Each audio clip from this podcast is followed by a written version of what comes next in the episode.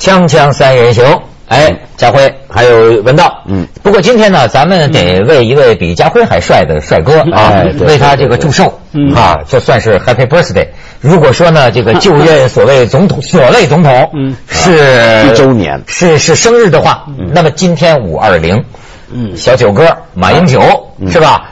他就算是。一周年的某种政治生日，对，所以要对他说一个 Happy Birthday，然后为了，然后有一些这个祝福的这个照片，我们给大家来看一下。好好，呃，英九哥啊，看英九哥这张照片是我很喜欢的，怪不得有人开玩笑说他患有女乳症，你看起来，有些男人这个啊，非非这非常好。来，咱们再看下一张，哎。这是为了选举的时候，为了拉拉女人选票，他不女人票多吗？对，你看专门要拍这样的广告，只有性别歧视才有满腹的女人精。歧是整齐的齐，整齐的齐。哎，再看下一张。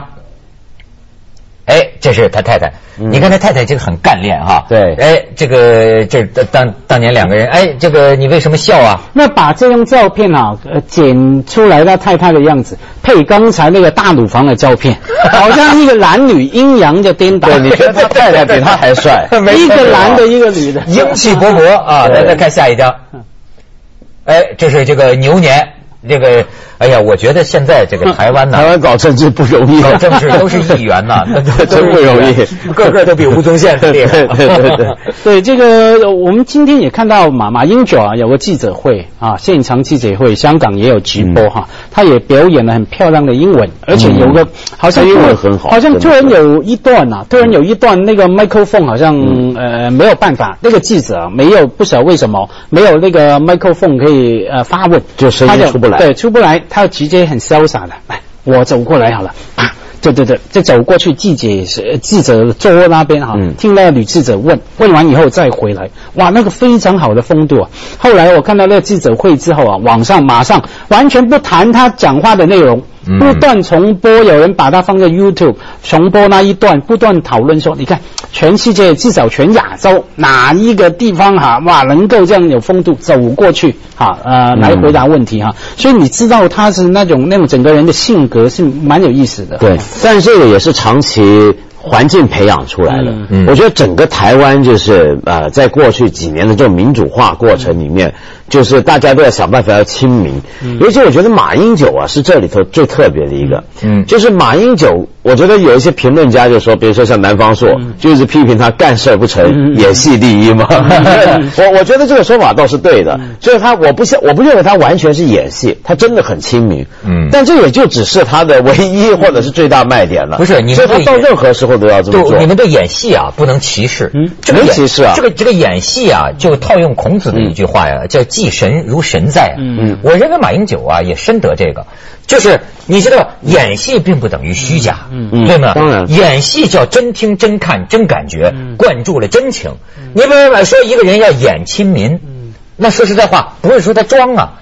他先最好的表演是先从心里开始，嗯，就像我们一个主持人，对吧？临做节目之前就要坐在那里默想，观众是多么的可爱，衣食是吗？你是这样，我都这样酝酿感情。真的，要是没有观众，我怎么能够活到今天？我怎么能够吃上饭？需要那么复杂吗？我从来我从来都不。我从前有个当主持人的朋友啊，他是这样来激励自己的哈，有点像我以前写作的阶段哈，一模一样。他是这样，有时候情绪不好，开镜之前真的不想。上镜哈，可是他没有办法哈，就还是要出出镜，那就呢自己写一张支票。把自己月薪，比方说文涛月薪三百万港币哈，就写下来那支票，那请人家把那支票贴在那个呃摄影机 附近，他就一直看着那支票，一直讲话，就哇，越讲越高兴。熬过这一个钟头，这半个钟头，我就拿到这三百万。但是佳辉博士，我比他高一个境界，我已经达到了面前无超，心中有超的境界。我有时候去呃走学去，我就觉得达到什么境界？我觉得换意淫了，嗯，我眼。钱就是人民币啊！就每一个晚会观众的人头都是张人民币，没有不达到这效果。我是看着 我是看着半空的方向，拜金嘛，半半空的方向，只有这样你才能支撑得下来啊！说实在的，这个人民币就是毛毛主席嘛，对对，想的毛，心中有毛主席，是吧？对，所以有一件事，我们还是说回马英九啊，因为他就看到选票。不，因为我心里还是不平衡的。刚文涛说，我们今天要讲一个比你帅的，也姓马的人，我必须要踢他两脚，有仇必报。这个那个马英九是帅哈，可是你看起来他现在的帅啊，要远近才帅。他那种帅呢，是整个轮廓哈很清楚，轮廓分明，远近非常帅哈，完全像明星一样。一近距离啊，皱皱，你看到那个皱纹什么？特别这两年，这一年呃选上之后，周年，整个人。画画下来，所以说起来啊，一山还比还有一山高嘛。现在整个亚洲啊，经常出现在镜头的政治人物啊，第一不再是马英九了。假如论论那个外形的长相的英，泰国的总理，泰国首相阿皮什，阿皮什，哇，英俊啊，完全的眼睛都深啊，年轻啊，脸皮是很太很紧的，对，这在那边。所以我觉得前一阵子啊，那个泰国曼谷几十万人上街头啊，结果他还是在位，没有被。推下来，真的跟这个有关系。对对，不忍心嘛，年轻的女人都不去了。所以你的意思，就将来这个亚洲，原来亚洲民主就变成一种帅哥民主，是吧？这还还真是啊！这个我我觉得现在是不是因为人民的素质普遍提高了？嗯，过去外帅哥了，所以是不是过去说才貌双全非常少见，一般就是往往只有难看的，只有发展自己的才能。是是是。现在我觉得是不是大家就是平均？水平提高了，所以呢，这个帅的人也确实有点才了。当然，到现在也有人说马英九是绣花大枕头嘛。而且前两天好像香港中评社有个记者还问他说：“这个你就说他亲民嘛？这些外界对他也有一个外号，说你是山寨版的蒋经国。”嗯，对吗？啊，对对，有大陆大说法。对，马英九就在那回复，就说我是非常崇仰。嗯，金国先生，嗯，但是呢，我是正规版的 马英九，就说的。可是话说回来啊，他从政啊，实在不怎么样。我觉得这一年下，你觉得吗？我觉得不行。嗯，他的很多的政策都是你觉得他是很多的犹豫踌躇，嗯，然后他的不是很概念。我常常拿他跟奥巴马去比较，对，奥巴马也帅啊，对，是可以比的，不只是帅，好不好？我们换个别的角度，首先他们两个上台之前呢。都是这个地方或者这个国家呢，是面对非常对立的一个政治的局面，就是在美国共和党蓝蓝跟红对立的很厉害，台湾蓝绿对立的很厉害，然后另外一边呢，就是共和美国那边呢，就有很多烂摊子要收拾，台湾这边也是一堆烂摊子要收拾。第三两个人呢，都是属于那种魅力型的政治明星上台。第四两个人呢，都是超高人气嗯胜选，对吧？就完全可以比较。可是你一比较就发现很不一样，不一样在什么地方呢？他们两个人都想当那种叫做所全民总统或所谓的总统。对对对，这个全民总统是个什么概念呢？就是说，比方说你们两个意见完全不一样，然后你们两个今天去投票选人出来，你选了一个人，就马家辉赢了。嗯，那这个人本来就该全听马家辉的。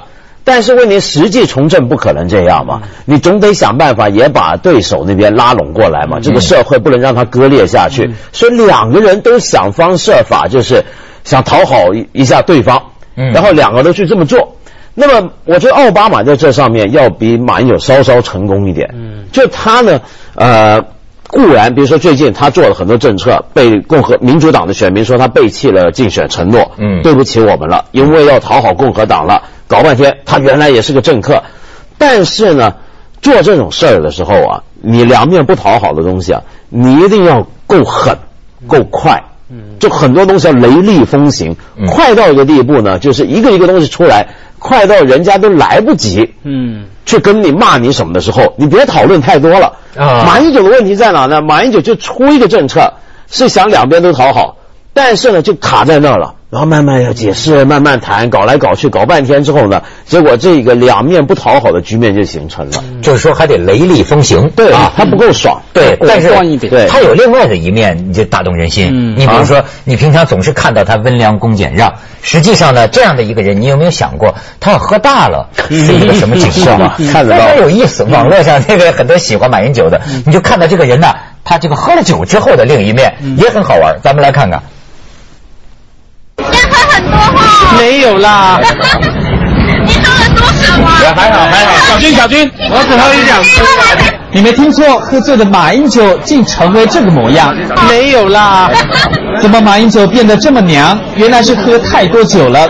连战的春酒晚宴结束后，当王健平听马英九的手高喊团结时，他已经神志不清，站都站不稳，明明两眼无神，还刻意睁大眼睛。荣誉主席连战想要营造团结气势，还得费好大的力气才拨得开王马的手。旁边的许书博和季国栋知道马英九已经醉了，随时搀扶着。可是马英九转过头说没事，面对镜头又是一阵傻笑。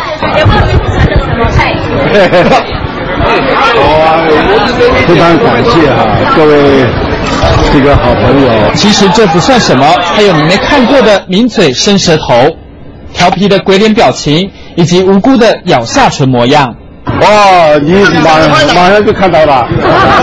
是多久？当然，最经典的还是这句话：没有啦。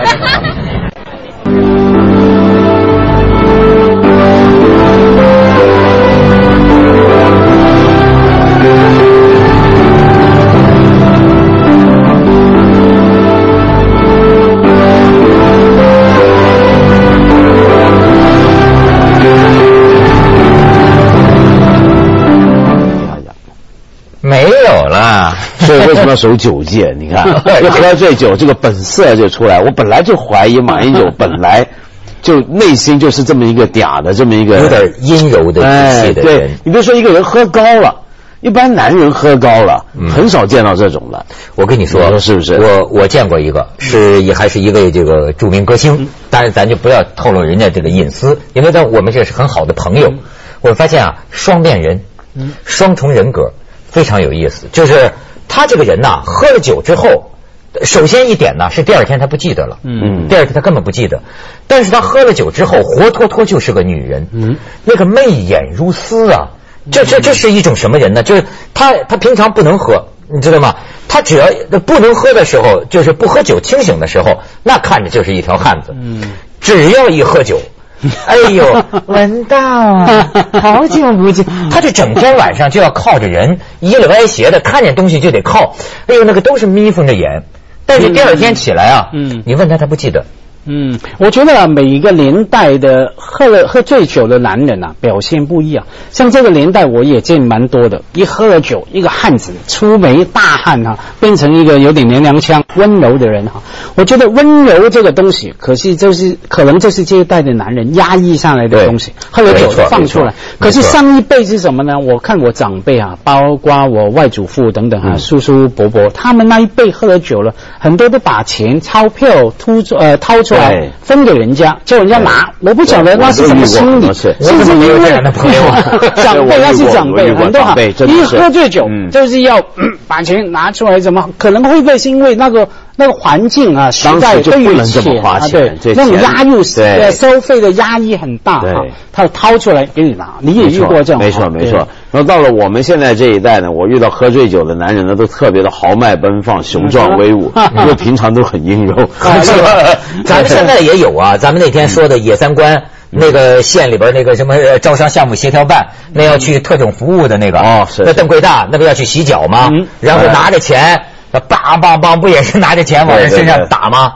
拿钱砸你吗？看你特殊不特殊服务。对，所以啊我们看到马英九哈，可是话说回来，我还是要偏袒我们姓马的，还是要替他说几句话。像那个文道刚才提到他哈，做事有点不太果断，拖拖拉拉，研究不够雷厉风行哈。我本来也有这种感觉，可能就是因为最近一年啊，那一周年，我就想一下，一年来他做了什么哈，我就想到说，诶。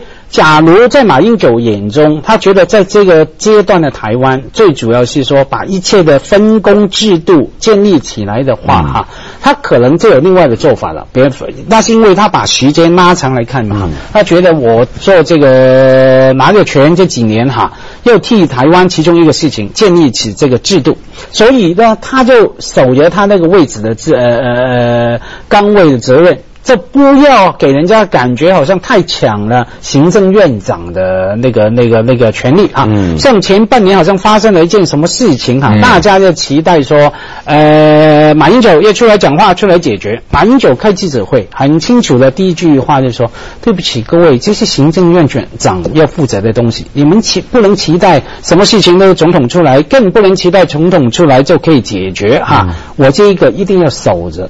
那假如这样守着，这很危险。很容易就给人家觉得，怎么你到底躲在哪里啊，小马哥？哈，那那个不够不够呃果断哈，不够进取。可是另外一方面，我就想，一年来他到底真的难道什么都没做好了？我倒过来看，我倒是觉得他两岸关系啊处理的蛮好的，因为我感觉有点，当然一定有人不同意的啦，包括上回哈内地的官员去台湾，好像在台湾有人说，哎，好像没有经过充分的咨商，假如这样呃咨询啊讨论啊，就请来了。假如这样又他太雷厉风行哦，太果断哦，还没经过内部的台湾凝聚的共识要请来哈。可是不管怎么样，先打开这个，我们看到这一年来啊，我倒是觉得他在两岸关系上面，这当然蛮能做到不亢不卑啊。嗯，他自己的位置，OK，我们来做很多事情。以前八年来在阿扁任内应该做完的事，根本没做。嗯，我觉得一做了，对两岸百姓都好的事，为什么不做呢？可是我觉得他的问题在哪？就是说我同意，就是两岸关系现在好多了，对吧？比起陈水扁在的时候，这大家都知道。所以这也就是为什么我发现大部分的大陆的老百姓都挺喜欢马英九，对他印象挺好，是吧？哎哎，可是从另一个角度，比如说再去跟我们刚才提到奥巴马那种状况去比较，你就会发现，呃，两个人上来的时候都是整个地方分裂的很厉害。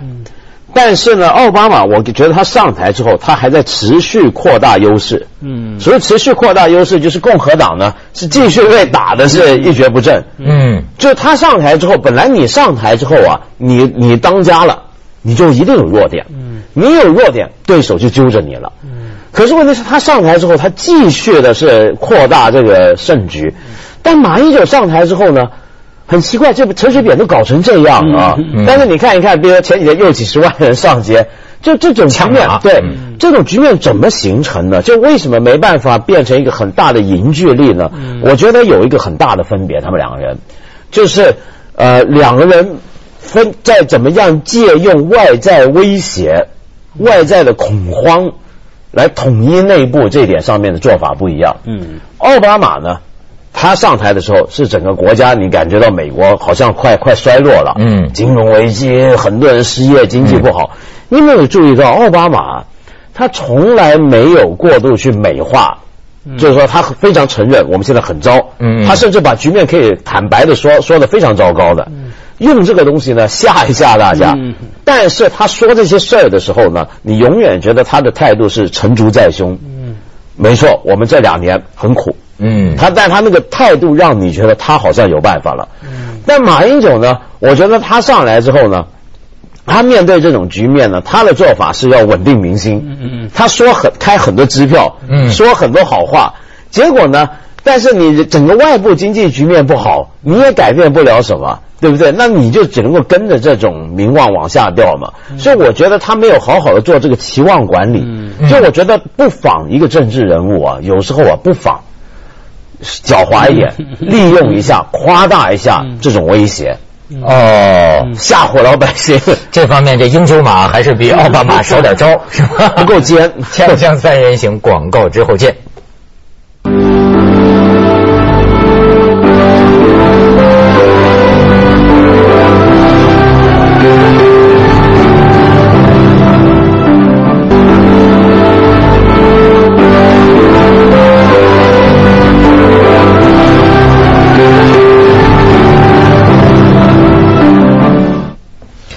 刚才讲了两匹马了，嗯，最近还有一头虎啊，嗯，虎虎虎狮出现了，对对对，你知道吗？这个，哎呀，我觉得斯里兰卡这个这个猛猛虎组织还叫泰米尔泰米尔之之虎，嗯，好家伙，说这个高级将领平常身上都带着毒药的，对，而且说化物，而且不要俘虏的，就是这就非非非非常决绝的，就是那种一打就全打死，对，就这么一个组织，他的这个首领，然后他死了，我发现往往是这样，人们不相信。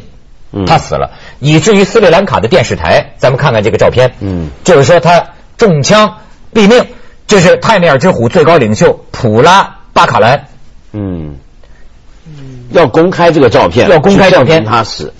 而且也蛮蛮像大卫高伯飞的幻术了嘛，呃，那个魔术 是可以讲的这个，对，但是很多人还相信他是没死的，嗯，就他们剩下一些人跑出去的人就一直说他这其实根本还没死，怎么样？还有，但这个人你特别悬，因为这个人很神秘，这二十多年来只好像只开过一次记者招待会，然后而且那个记者招待会是那回记者就是又给蒙着眼啊，绑着手搞半天才见得到他那种啊。所以有时候啊，闻到讲到神秘两个字，你平常的呃作风越神秘了。你是生是死也有那个传奇哈，像有个呃以前的川川岛芳子嘛，川岛芳子啊，大家叫神秘啊，到底是谁的间谍，夫男夫女的呢？到最后一直是一个悬案嘛，到底有死没有死，有没有被枪毙哈？有人说不可能嘛，枪毙不打脸的，那个尸体是打脸的，而且不准人家看，马上枪毙，马上处理哈。留下很多问号哈，那是因为他前面的生平太神秘了，反而他就死得传奇。这样这个人看。起来也是这个样子，当然他据说也跟川岛芳子长得差不多啊。川岛芳子夫男妇女嘛，有时候装成男的嘛。是是是，我就觉得挺有意思，觉得咱们现在都在聊什么消费型社会，一片奢靡，但是这世界上还有的地方啊，还是有那种就是。有有有游击队啊，这个烈士啊，到处都在。你说这个，我想起来，就是现在很多知识分子特别崇拜的新切格瓦拉嘛，就是墨西哥的马可斯副司令，你听过？哦哦哦，是吗？又出了一个，那是很很威风的，很厉害，写童话故事、写诗的，全世界在出书的，大陆都出了几本了。然后这个马可斯副司令呢，他很奇怪，他这个组织啊，最高领袖就是他，但是他叫副司令，就不叫司令。然后呢，而且他永远的造型呢是戴那种贝雷帽，然后蒙着一个面罩，只露个眼睛啊。然后接下来为您播出《走向二零一零》。他的好处在哪呢？他就算死了，随便都有。